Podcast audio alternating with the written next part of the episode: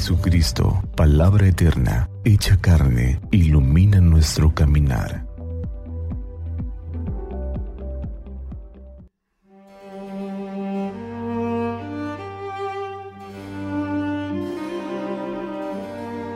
Viernes 25 de marzo.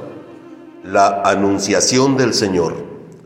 Hoy la liturgia nos presenta el Santo Evangelio según San Lucas, capítulo 1, versículos del 26 al 38.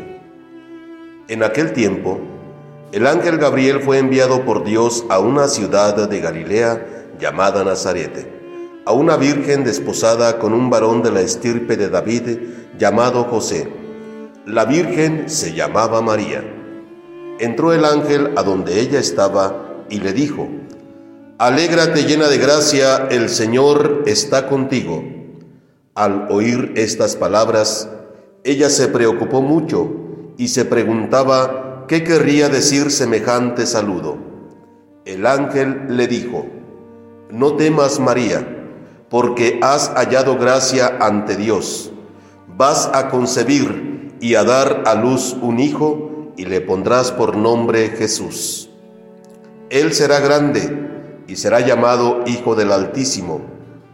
El Señor Dios le dará el trono de David, su padre, y él reinará sobre la casa de Jacob por los siglos, y su reinado no tendrá fin. María le dijo entonces al ángel, ¿Cómo podrá ser esto, puesto que yo permanezco virgen? El ángel le contestó, el Espíritu Santo descenderá sobre ti, y el poder del Altísimo te cubrirá con su sombra.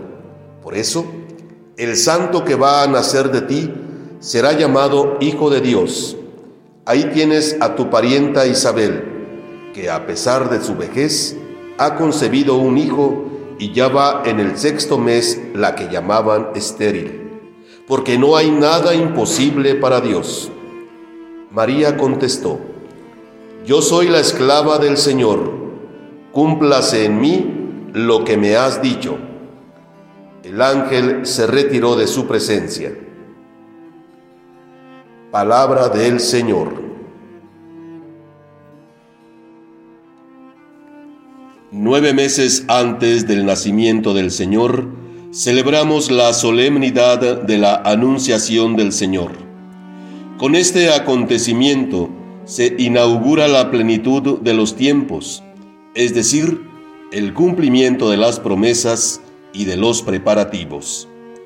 María es invitada a concebir a aquel en quien habitará corporalmente la plenitud de la divinidad, a nuestro Señor Jesucristo.